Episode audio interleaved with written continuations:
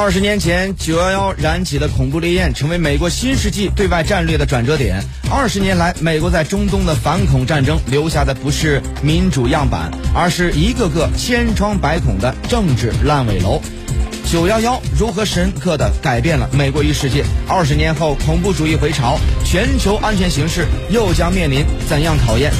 私家车看天下为您带来特别企划：失去的二十年，被九幺幺改变的美国与世界。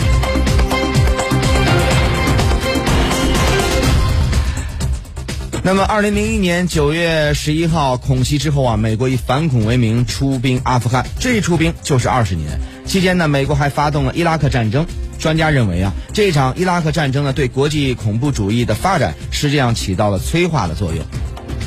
二十年后的二零二一年，美国在阿富汗溃败，八月三十一号前仓皇撤军，又在一定程度上刺激了国际恐怖势力。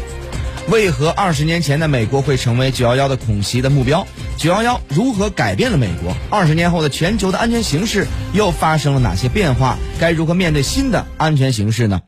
相关话题呢？这个时间我们来听一下反恐问题专家，二零呃中国现代国际关系研究院研究员李伟先生来进行分析解读。有很多这二十年的时间足以改变了很多，同时也有也有很多东西没有改变啊等等。好，那么再说起来，二十年前呢，呃，咱们的这个中国现代国际关系研究院研究员李伟先生啊，呃，李老师呢，给大家介绍一下，是我国著名的反恐问题专家，呃，在退休前是中国现代国际关系研究院的反恐怖问题研究所的所长，啊，李老师，那么想问一下，就如果我们重新复盘的话，那不能我们不能以我们今天的整个安保或者意识来判断，如果当年重新复盘的话，您认为九幺幺事件？美国哪个地方做错了，或者说是有怎样做有可能能够这个，或者说有没有可能吧，会阻止或者是挽救这个九幺幺事件的发生？您认为？嗯，好的，呃，谢飞，我们看到了，就是说美国九幺幺事件发生以后，像美国呢对这样的事件的发生也进行了深刻的反思与调查。我们都知道呢，九幺事件以后呢，美国。有一个专门针对九幺幺事件的独立调查委员会，并且呢，这一个委员会呢也得出了一些结论。呃，那么总结起来呢，我个人认为，美国呢之所以能呃没有能够防止九幺幺事件的发生，呃，主要是呢有以下几个方面。第一个方面呢，我们知道长期以来呢，美国呢把自己的一直在寻找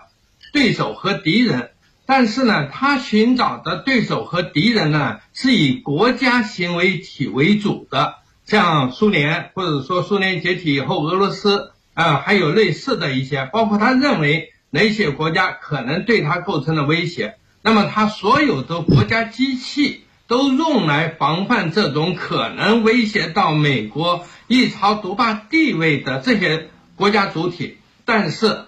我们知道，九幺幺呢，并不是哪一个国家对美国呢发动了恐怖袭击，恰恰是呢一些非国家行为体对美国本土发动了恐怖袭击，而且呢造成了最巨大的灾难性的后果。所以这样一来呢，第一点就是说，美国呢长期以来防范或者说呢国家安全的这样的重心呢就已经。啊，没有能够放在防范非国家行为体有可能对美国呢构成的这种呃攻击和冲击的上面，所以这也导致呢，就是说呃美国呢在九幺幺以后一段时间内就提出来了呃要把反恐作为呢国家安全事务的首要放在首要位置上，那么也提出来呢。对外是以反恐划线，也就谁呢支持我美国反恐，谁就是我的朋友；谁不支持我的反恐，谁就是我的敌人。但，这也只是持续了很短暂的一一一段时间内。那我们再回到呢，就是说美国之所以呢没有能够防止九幺幺事件的发生，这是一个总体的，我们说呢战略上的一个失误。另外一点呢，问题在于哪儿呢？也是美国独九幺幺独立调查委员会调查出来得的结论。他认为呢，美国之所以没有能够防止九幺幺事件的发生，是由于美国的各个的啊负责防范美呃为负责防范，或者说为了确保美国国家安全的各个部门之间的呃相互独立，或者说呢相互之间呢没有一种协调关系而构成的。所以最后这一个九九幺幺独立调查委员会的结论呢是非常简短。他认为，美国呢之所以没有能够防止九幺幺事件的发生，是由于美国国内的这些各个部门之间存在着结构性的问题。呃，这个用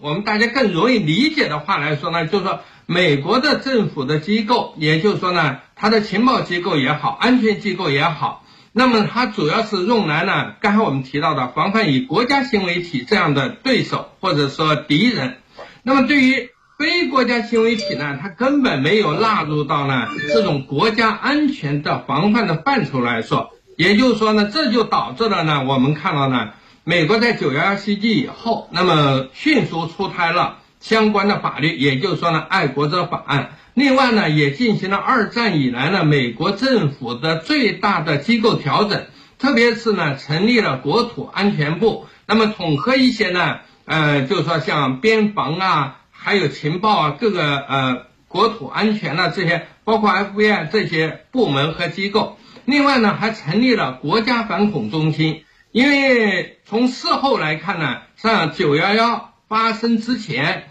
呃，美国的一些情报部门呢，应该说相应的得到了一些情报。但是呢，它情报部门和呃像美国中央情报局和美国的 FBI 联邦调查局之间呢。它本身呢就存在着部门之间的竞争矛盾，所以说呢，这样的情报呢没有能够相互的协调沟通，所以使得呢美国呢很难应对呢，就是说这种经过精心策划、精心组织的，而且呢长期在美国呢就是说进行潜伏，最后呢发动了劫机，以民用航空器为武器的这种呢就说是恐怖袭击的形态。所以这一点呢，应该说，当然呢，还有更深层次的一点因素，我们也必须要提。呃，虽然九幺幺的事件才使得美国很多的民众可能认识到了恐怖袭击给美国带来的威胁和危害，但我们也知道呢，美国呢，九幺幺事件并不是美国本土发生的第一起的恐怖袭击事件。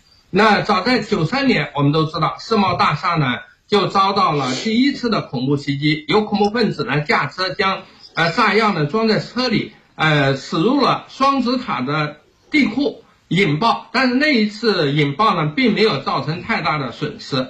另外呢，一九九五年我们也知道，美国的俄克拉荷马城遭到了美国本土的极右的恐怖分子的袭击，也造成了呢二百多人的死亡。当然，这两起事件呢，可能在美国本土呢。他依然可能认为是一种偶发的事件。我们再放眼望去，在九幺